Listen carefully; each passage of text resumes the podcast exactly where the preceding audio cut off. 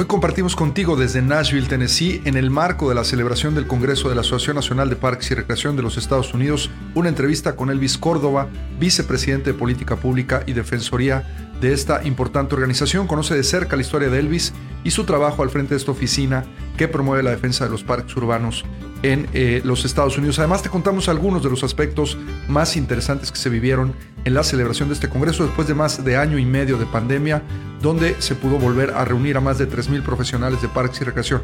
Quédate con nosotros, que ya comenzamos. Estás escuchando Podcast Parques, donde encontrarás tips, consejos y las mejores prácticas probadas por expertos internacionales. Esta y cada semana. Ahora con ustedes, su anfitrión, Luis Roman. Elvis, eh, gracias por estar aquí en Podcast Parques y por acompañarnos el día de hoy. Un placer estar con ustedes. Gracias por la invitación de estar acá. Bueno, primero empecemos con lo básico, Elvis. ¿Quién es Elvis Córdoba? Eh, un poco tu trayectoria, sobre todo para todos los que escuchan Podcast Parques, en relación al, término, al tema del espacio público y de los parques urbanos. Sí, gracias por la pregunta. Lo, lo que de verdad es muy importante siempre para mí definir para las comunidades con las que me comunico es que soy un hijo de inmigrantes. Ah, mi familia es de El Salvador. Eh, aunque yo nací en los Estados Unidos, cuando tenía un año regresamos a El Salvador y eh, un, par de meses después empezó la guerra.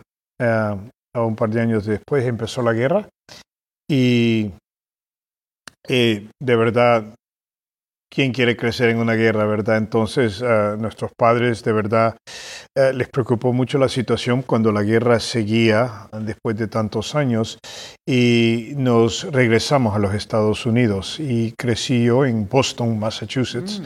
de California, El Salvador a Boston, Massachusetts, una trayectoria muy interesante, pero en esa época me acuerdo que había un sentimiento de ayuda para los inmigrantes que ha cambiado mucho en los Estados Unidos estos días.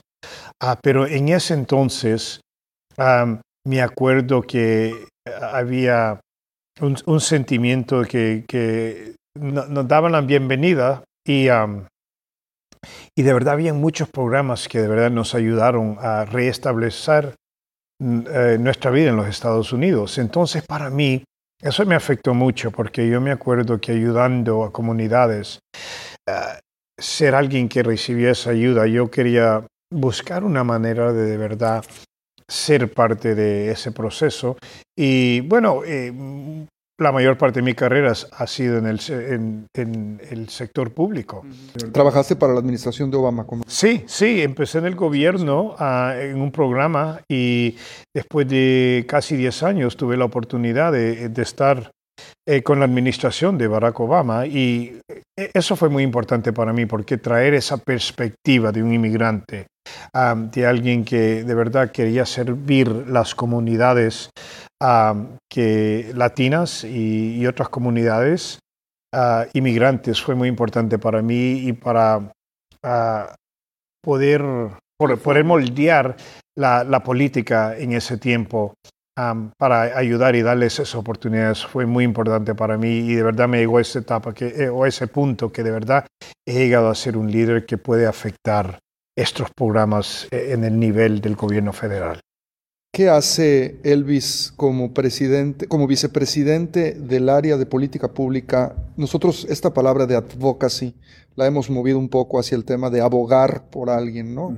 es, es, un término que no se usa mucho en América Latina, pero que se ha utilizado mucho en Estados Unidos en relación a todas estas personas que están luchando precisamente, como tú decías, por afectar de manera positiva el ecosistema del espacio público. ¿Cuáles son tus principales funciones como vicepresidente de esta área de política pública y de abogacía por los parques en la Asociación Nacional de Parques y Recreación de los Estados Unidos?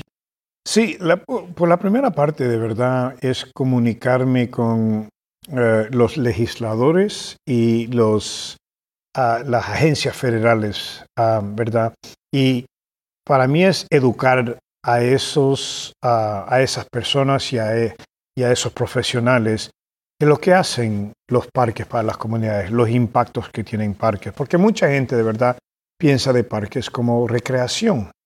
Ah, pero de verdad durante la pandemia eso cambió mucho, porque los parques Ah, daban las comidas para las comunidades que de verdad lo necesitaban, que ellos lo hacen normalmente durante el verano, hoy lo estaban haciendo durante la pandemia, estaban haciendo los exámenes del COVID, estaban ayudando con las vacunaciones, estaban, cuando las escuelas se cerraron, ellos estaban dando la instrucción virtuales, ah, porque algunos ah, padres siguieron trabajando. Ah, cuando llegaron a servicios de emergencia, no sé si se acuerdan que el Parque Central de Nueva York a un punto eh, fue una extensión de hospitales, porque los hospitales estaban tan llenos. Ah, y en, términos de, los cambios del bien ambiente, del ambiente, eh, y el, cambio de clima, las, prácticas de conservación de parques han sido muy importantes para ayudar a minimizar esos efectos. Entonces, conectando esos programas, esos servicios y los impactos que parques hacen ha sido muy importante. Y aquí es donde viene la advocacia, porque de verdad es ayudando a los profesionales de parque en los Estados Unidos que cuenten esas historias, que cuenten eh, de los programas, de los impactos que ellos han tenido, para de verdad cambiar y reimaginar lo que son parques y que parques son soluciones para estos problemas grandes de la sociedad que tenemos. Entonces, en haciendo eso, es de verdad tomando una vista más expansiva de lo que la importancia de, es, eh, de los parques en los Estados Unidos. Entonces, cambiando para el gobierno y cambiando para el público y cambiando para los profesionales, cómo contamos eso y, los recursos que las agencias y departamentos van a necesitar para continuar estos programas y estos servicios ha sido muy importante. Entonces ha sido un reto ah, porque hay muchas diferentes, hay muchos diferentes sectores que de verdad han sido esencial, como se dice en los Estados Unidos. Pero de verdad estamos enseñando que para el futuro parques y, recreación van a ser importante de poner la inversión pública para estar preparados para um, e, esos retos del futuro y que si no invertimos ahora, no, nos va a costar mucho más en el futuro. Entonces, siendo inteligente de, de poder invertir ahora um, e invertir inteligentemente, para que en el futuro no estemos reaccionando, pero ya estamos listos para e-, esos retos. Hace unas semanas tuve la oportunidad de estar en un curso de la eh, Escuela de Fundaciones y una persona comentaba que hay un récord histórico de fondos que el gobierno federal de los Estados Unidos está promoviendo ahora, claro, como parte de las políticas públicas del presidente Biden para la recuperación económica después del COVID pero a Parques le puede tocar una muy buena tajada de este pedazo. Eh, ¿Cómo se están moviendo estos fondos y qué importancia le está dando el gobierno federal al desarrollo del espacio público después de la pandemia? ¿no? Que creo que también ellos han dado cuenta de lo importante que es esto, porque todos lo sufrimos de alguna manera. ¿no? También los políticos tuvieron que estar encerrados y tuvieron que estar enfrentándose a esta falta de oportunidades de recreación. Y la el único lugar donde los, los legisladores um, o el público pudo ir fue los parques. Entonces hubo una, buena, una nueva appreciation. Sí, apreciación. Una nueva apreciación para los parques, en, en, que fue el único lugar donde podíamos salir, estar libres, donde podíamos conectar con otros, otras personas y al mismo tiempo podíamos conectarnos con la naturaleza, que fue importante para nuestra salud física y nuestra salud ah, mental, uh, psicológica. Y entonces ocurrió algo muy interesante. Hubo una, legislación que se llamó Great American Outdoors Act, eh, que, dio fondos para un programa Land and Water Conservation Fund, que por, de este programa había existido desde los 1960s ah, y por tantos años nunca había sido fundado completamente. Entonces dio la autorización permanente para estos fondos y, que va a ayudar a parques por todo el país a de verdad empezar a invertir en esa infraestructura, pero hacerlo en una manera inteligentemente, de, pensar del futuro, porque tenemos este reto del, del cambio de clima. Y de verdad cómo podemos empezar a fundar o, cómo podemos dar fondos para esos, a esas inversiones y al mismo tiempo conociendo o reconociendo que los parques nos dieron estos programas tan importantes, cómo invertir, porque no solamente de recuperarse de, este, de esta pandemia, pero pensar cómo podemos sobrepasar para el futuro. Y, y qué vamos a decir, porque hay otras otros retos que van a ser muy, muy, muy importantes y parques van a estar como una parte de la solución. Entonces ha cambiado esa perspectiva. Pero lo que me preocupa algunas veces es que eh, eh, es un, una ventana, como lo decimos, de, de, atención que va a durar por poco tiempo y poder de verdad convertir esa apreciación eh, en apoyo público a que el público siga viendo y siga, sí, dándole esa oportunidad que de verdad estos lugares solo van a ayudar a economías, van a ayudar al bien común en, muchas maneras que de verdad ahora estamos redescubriendo. Sí, la salud, el contacto con la naturaleza, los temas de resiliencia. Sí, lo hemos hablado mucho esto. Cuando, estemos, cuando hablamos de, de la parte de, de los profesionales en parques y recreación, ¿cuáles crees que sean los retos más importantes que están enfrentando los profesionales en Estados Unidos cuando se trata de conseguir apoyo de sus oficiales electos, ya sea en la parte local, estatal o federal? Algo que he aprendido es que los profesionales son bien dedicados a su trabajo. Tienen, y tienen mucha humildad del trabajo que hacen. Entonces no necesariamente andan, no, están publicitando de, lo que hacen porque lo hacen del corazón, lo hacen con, un sentido de que, quieren ayudar a su comunidad. Entonces de verdad es cambiando eh, esa mentalidad que diciendo, no estás publicando, sino que estás educando. Y en hacer eso, ellos de verdad pueden ayudar a, a, a todas aquellas agencias del gobierno, a todos los legisladores, que de verdad no, no totalmente entienden, porque ellos, verdad, diferentes sectores de la economía les están pidiendo ayuda. Entonces, de verdad, contar esos impactos, educar, es algo que estamos trabajando con nuestros profesionales de, de parque y recreación para de verdad ayudarles a contar esas historias en, en una mejor manera y estabilizar, estabilizar esas relaciones, o no. Sí, claro. Esas relaciones, e, estabilizar esas relaciones con sus gobiernos y, y, con el público para que el público también cuente. Entonces, no, no solo está en ellos que tienen que advocar, pero que el público también aboque porque, y que los, los que están en, en diferentes sectores del gobierno sepan que cuando están buscando soluciones para estos problemas, que Parque y Recreación debe de estar como parte del análisis ah, y deben de estar ahí.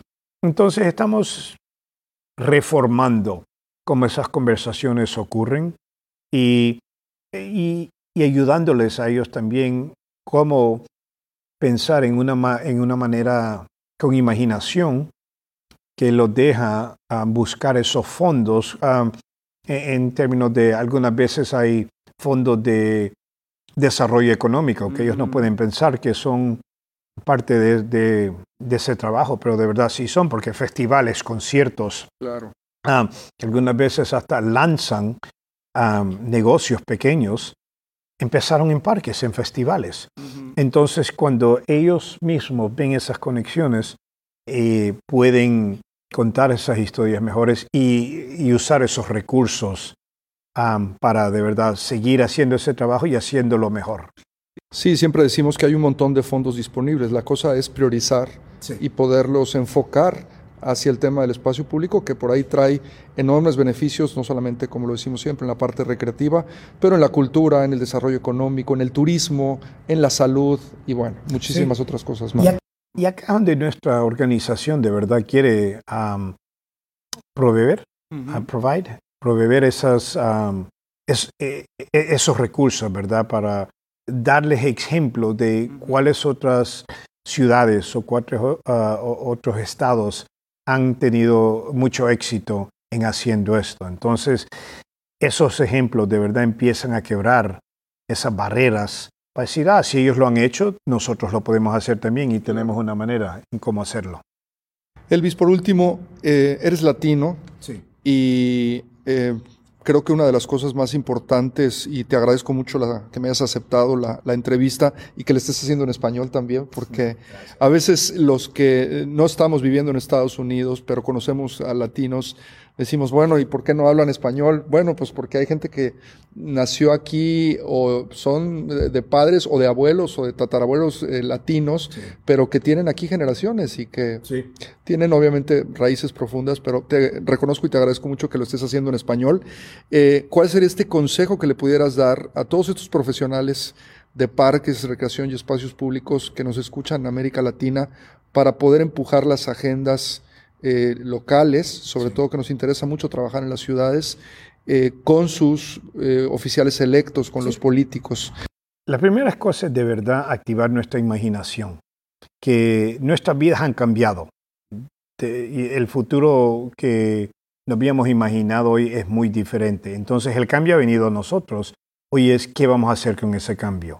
Entonces reactivar nuestra imaginación, porque algo que yo encuentro es que los retos del siglo, del, siglo XXI, algunas veces uh, los tratamos de resolver con, con aproximaciones del siglo XX, ¿verdad? Entonces se tiene que reimaginar um, cómo estamos viendo eh, este sector. Um, esa, esa fue mi primer, ¿verdad? De verdad, abrir las puertas de nuestra imaginación para ver y y de verdad ponerle el enfoque a todas esas áreas donde estamos contribuyendo a, nuestras comunidades. Segundo, es de verdad hablando con el público para que el público de verdad empuje a los isladores, para ayudarles a ellos que de verdad tienen que responder a estas demandas de, del público y educar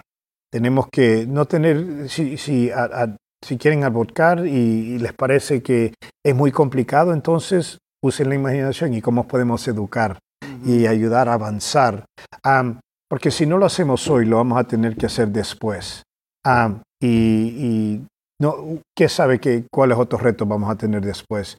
Entonces, de verdad, aprovechar de esta oportunidad y esta ventana que tenemos para reimaginar nuestro futuro y, ver que nosotros estamos a, un punto manejando este cambio que viene y no tener miedo de, salir adelante y, llevar a, más gente en este viaje. Te agradezco mucho, Elvis, que nos hayas eh, regalado este tiempo. Acabas de escuchar a Elvis Córdoba, es vicepresidente de Política Pública y Abogacía de la Asociación Nacional de Parques y Recreación de Estados Unidos. Eh, gracias, Elvis. Luis, un placer estar con ustedes y les agradezco a todos los profesionales en, México, en toda Latinoamérica, que están haciendo este, e, e, estos proyectos y, y, estos cambios importantes para nuestra, nuestras comunidades. Bueno, muy interesante lo que Elvis Córdoba, vicepresidente de Política Pública y Defensoría del Espacio Público, ya me corrigieron en el tema de la palabra advocacy. Y bueno, es importante siempre ir buscando estas traducciones que nos puedan ayudar a entender mejor estos términos. La Defensoría del Espacio Público y como también, bueno, en esta suerte todos nos debemos de volver defensores. Y precisamente con esta idea es que pudimos estar en este Congreso eh, reaprendiendo. Tengo casi ocho años de estar asistiendo a estos eventos y nunca dejo de aprender, nunca dejo de conocer a personas muy interesantes de poder compartir puntos de vista, mejores prácticas. Si no has tenido oportunidad de ir nunca a un evento de la Asociación Nacional de Parques y Recreación de los Estados Unidos, es súper recomendable. Este año tuvimos la oportunidad de vivir conferencias magistrales, más de 100 sesiones educativas, una muestra comercial que fue una fracción nada más de la original, esto obviamente por la pandemia. Típicamente asisten al evento más de 10.000 personas, ahora fuimos a cerca de 3.000 en una expo de tal vez entre 8 y 10 mil metros cuadrados, eh, en voz de Germán Enríquez, que pudo acompañarnos a la, al evento. Era un tema de como Disneylandia para todos los que nos dedicamos al espacio público, por todos los proveedores y las cosas que uno aprende y que ve que la verdad son maravillosas. Bueno, el próximo año, y no solo el próximo, este año vamos a tener muchos más congresos que te recomendamos y te vamos a estar comunicando a través de Podcast Parques y de todos los medios de comunicación de la ANPR.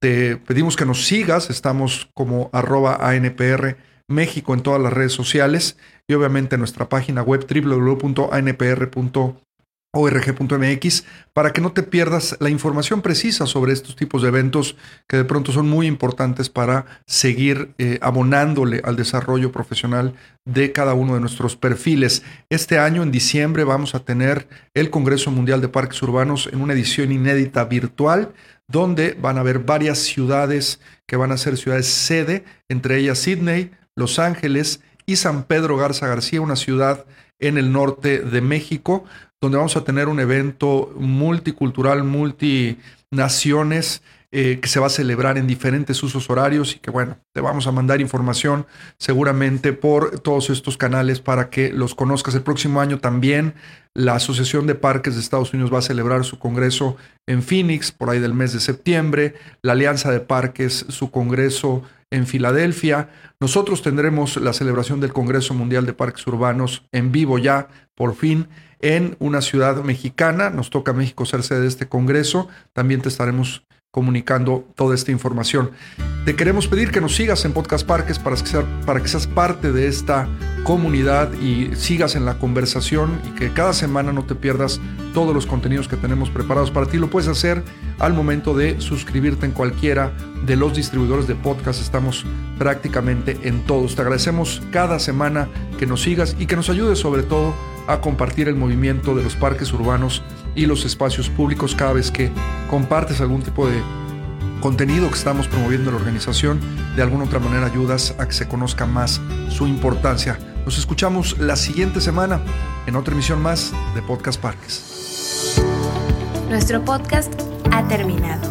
Te recordamos visitar nuestro sitio web www.anpr.org.mx y seguirnos en redes sociales como arroba ANPR México.